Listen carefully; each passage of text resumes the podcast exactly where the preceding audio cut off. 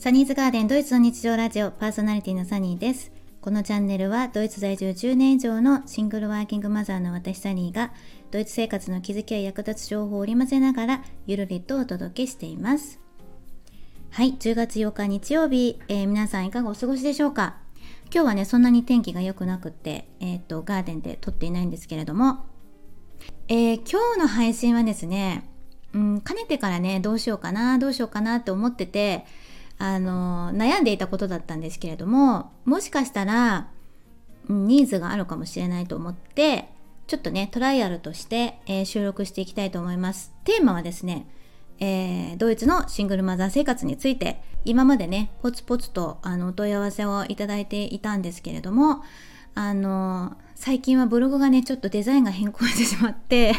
お問い合わせ欄がどこなのかなって 自分でも分かんなくなってしまったのであのちょっとまだ手入れしてないのであのお問い合わせができない状態なんですけれどももしインスタ持ってらっしゃる方はねインスタからのメッセージでいただけると嬉しいです。はい、はい、ということで、えー、今日はですね離婚後の元義母さんとの、えー、お付き合いについて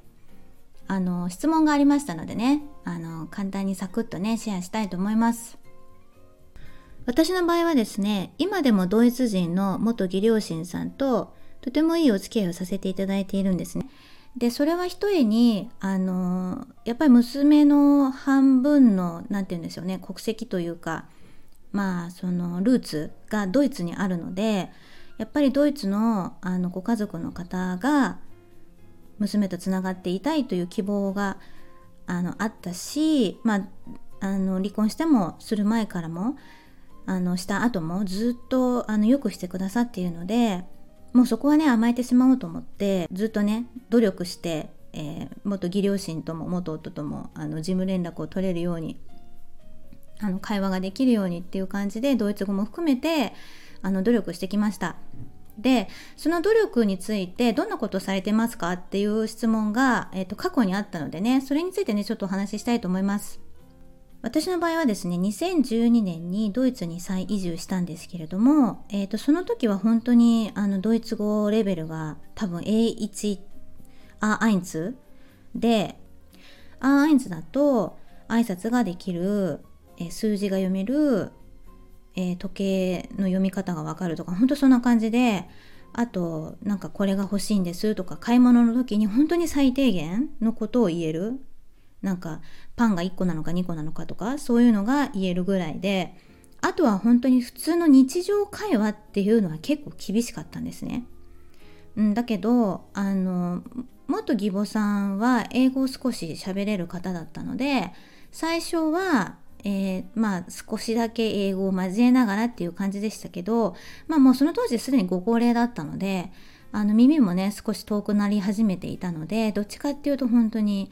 あのはっきりとしたドイツ語であの話すっていう感じでしたね。うん、なので最初は本当にね大変でした。娘もドイツ語がわからなかったので私も本当に辞書を見ながらとか「ごめんママも何言ってるかわかんないんだよね」っていう感じであのもう過ごしていた感じですね。で、まあ娘はね、シュタイナ学校だったんですけど、現地の学校なので、毎日ドイツ語に触れていたっていうのもあって、本当にあっという間に2、3ヶ月ぐらいかな。そしたら本当に、あの、そのクラスにも馴染んで、ドイツ語の耳も慣れてきて、もう冗談とかもね、家、友達を笑わせるぐらいになりました。なので、もうほとんどね、最初からもう、あの娘に手伝ってもらいながらというかまあちょっと通訳してもらいながらとかっていう感じになっていきましたね。うん、でそういうのもあってあの本当に会話っていうのは娘を交えて、えー、一緒にあのするっていう感じでした。で感情的なしこりっていうのは私の中にはなくってもう、えーと、離婚した後に5年間娘と2人暮らしで日本に住んでいたので何て言うのかな自分の中で、えー、シングルマザーとして生きるということがあのまあ腹に落ちているというか、まあ、覚悟ができているというかそういう感じだったんですよね。なのでまあ一人だからしょうがないよねっていう感じでもともと私母ももうすでに亡くなっていたのであのまあ、頼れる家族はいたんですけれどもフルタイムでみんな働いていたしそれぞれに家庭の事情とかもあったのでそこまですごくたくさんあの甘えられるっていう状態ではなかったんですね。なのであの2人暮らししてた時も本当に娘が、えー、家事のお手伝いをできるようにあの棚の位置を低くするとかあのお皿とか取り出しやすいように低い位置に入れるとかまあなんかそんな感じであの整理整頓してねあのルールを作るような感じにしていました。なのでお手伝いはね結構最初の方からあのしてもらえるように、えー、そういう環境を作っていましたね。あとはまあ自立心を育てるためにも自分の次の日に着る洋服だったりとか、えっと、保育園に持っていくものだったりとかあとまあ小学校に入った時なんかは小学校の宿題とかそういうのも、えー、自分でできるようにまあ隣で見てましたけどね。あの自分でやってくれるっていう感じで慣れるまではあのそういう感じでやってましたね。でえっ、とそうですねでドイツに来てからもまあそういう状態でだから生活面に関してはほとんど本当に協力するような感じで、えっ、と娘と協力するような感じでやってました。でそこに、えっ、と元義両親の方の助けが必要な時もあったので例えばあの永住権を取るためにドイツ語のコースを受けないといけないんですけれどもそれが夜なんですね。で大体週に3回とか4回とかあったのでそうそれに通うのがね結構しんどかったんですよ。本当に3回も4回も毎晩通うのって毎回通うのって結構大変でそれもねなんか6時から8時半とか9時とかなんか23時間ぐらいあったのでうん、本当にバタバタバタバタしてましたねその時は。でそれは本当に元義両親のお家にあの娘を預けてでまたあのドイツ語クラスに行ってでまた、えっと、お迎えに行くっていうような生活をしていました。うん、なので本当にもっと義両親のねあの助けがなければ今がなかったなって思います。で会話が通じなくても自分が今どういうことをしてるのかとか何かどうしてるとか最近なんかどんなことがあったとか学校でこんなことがあって悩んでるんだよねとかまあ別に悩みじゃなくても学校でこんなことあったんだよねっていうのをまあ娘もおばあちゃんおじいちゃんに話すしそれについてそんなことがあったんだってねって言って私に言ってくださるのでなんかそれで会話をあのしていたっていう感じですかね。うん、でそうですね。あとは何ていうのかな。あの日本だったら何かお願いする時とか例えばママ友さんとかあの別にお友達のお家でもいいんですけどあの行く時はやっぱり手土産っていうのを持ってくじゃないですか毎回。多分持ってかれる方多いと思うんですけど。で例えばあの子供だけであのお邪魔したりとか遊びに行った時なんかもうん、わかんない。人によるのかもしれないんですけど、私は必ず迎えに行った時に、ありがとうございました、お世話になりましたっていう感じで軽い挨拶はしに行ってたんですね。で、えー、っと、まあ、ちっちゃいお菓子の詰め合わせとか、まあなんか、多分そこでお菓子いただいてるだろうから、まあ、お菓子をお返しにみたいな感じで、お菓子とかフルーツとか、まあ、小さなものですけどねお返しに渡したりとか毎回してたんですけどドイツの場合はママ友さんも含めてそんな毎回なんか物をあげたり送ったりっていうすることはまずしないんですねむしろ迷惑がられるのであの、えっと、おじいちゃんおばあちゃんに対しても申し訳ないなありがたいなっていう気持ちがいつもあったんですけどあのほとんど手ぶらであの「今日もよろしくお願いします」っていう感じで行ってで1ヶ月にそうですね1回とか2ヶ月に1回とかっていう割合であの何か手土産を持っていくっていうような感じにしていました。でそれももうご高齢なのであの食事に対する制限とか、まあ、思考とかもあるのでどっちかっていうと、えー、日用品ですね。もうあげてすぐな使ってなくなるものですよね。例えばあの食器洗い洗剤とかあの手を洗う石鹸とかなんかそういうのはあのお手洗い借りた時とかに分かるのでキッチンとかも見ればすぐ分かるのでどこのメーカーを使ってるとかっていうのをチェックしておいて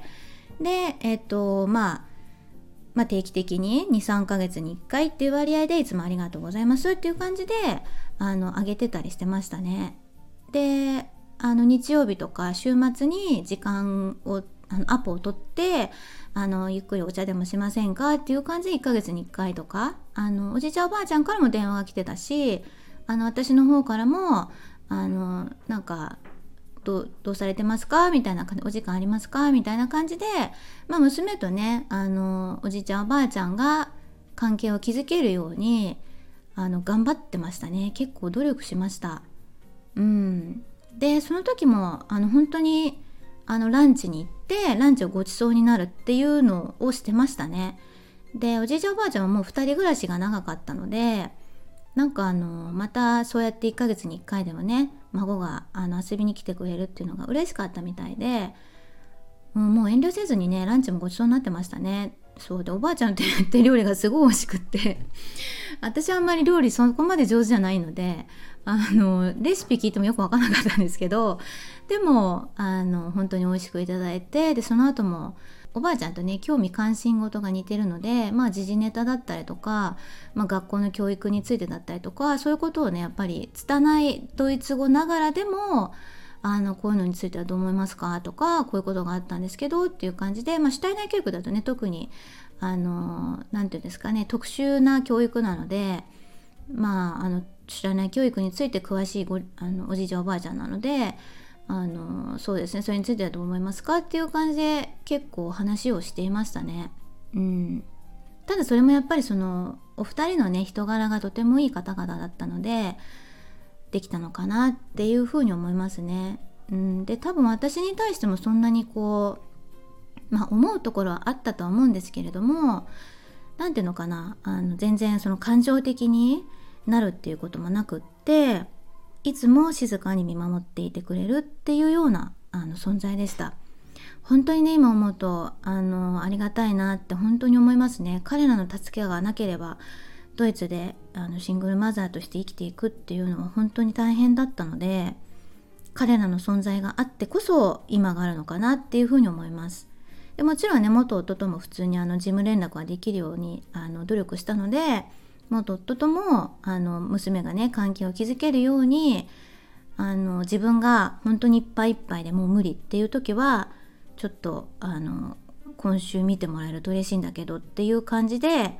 あのお願いしたりとかそれこそあの元夫が忙しい時はあの本当にもっと義両親に申し訳ないんですけどこれこれこういう理由でちょっといっぱいいっぱいなので1時間でも2時間でも見てもらえると嬉しいですって言うとまあじゃあ34時間来なさいよって夕ご夕ご飯まであげるわよみたいな感じであの結構長い時間預かってもらってたりしたので本当にありがたかったですね。うん、なんかシングルマザーだとえー、とかワンオペの方もそうだと思うんですけど朝から晩までずっと何かに追われてるような感じじゃないですか。本当になんかやることもいっぱいあるし子供が1人じゃなくてね 2, 2人とか3人とかたくさんいればなおさらそれぞれの子供に対するあの予定とかもあるしもう本当になんかわけわかんなくなるじゃないですか。であっという間に家の中も汚れるしまあなんかそんな状態で結構自分もなんかいっぱいいっぱいだったんですけどもうそういう時は本当にもうお願いしてましたね。うん、でそうですねなので私は結構できないことはもうできないって決めていてあのキッチンとかもあの当時シュプルマシネって、えー、っと食洗機がなかったので毎回昼に帰ってきて子どもたちが小学校ってお昼過ぎに帰ってくるんですけど昼ご飯をあげて夜ご飯もあるのででまた毎回友達連れて帰ってきてたのでもう友達のお友達の分を作ってなんてやってると本当にずっとキッチン立ってるとかキッチン掃除しなきゃいけないっていう感じで大変だったんですけどまあ子供はね子供同士で遊んでればあの私がそこにいなくても大丈夫なので結構お友達と遊ぶアポも割とあの頻繁に撮ってましたね。うんうん、でキッチン汚くなってもねもうね諦めてましたね。できないことはできないんでもういい諦めるっていう感じで。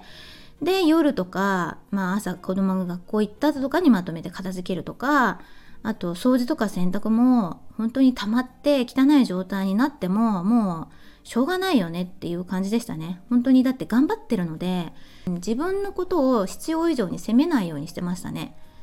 すで、にもう100%以上で頑張ってるので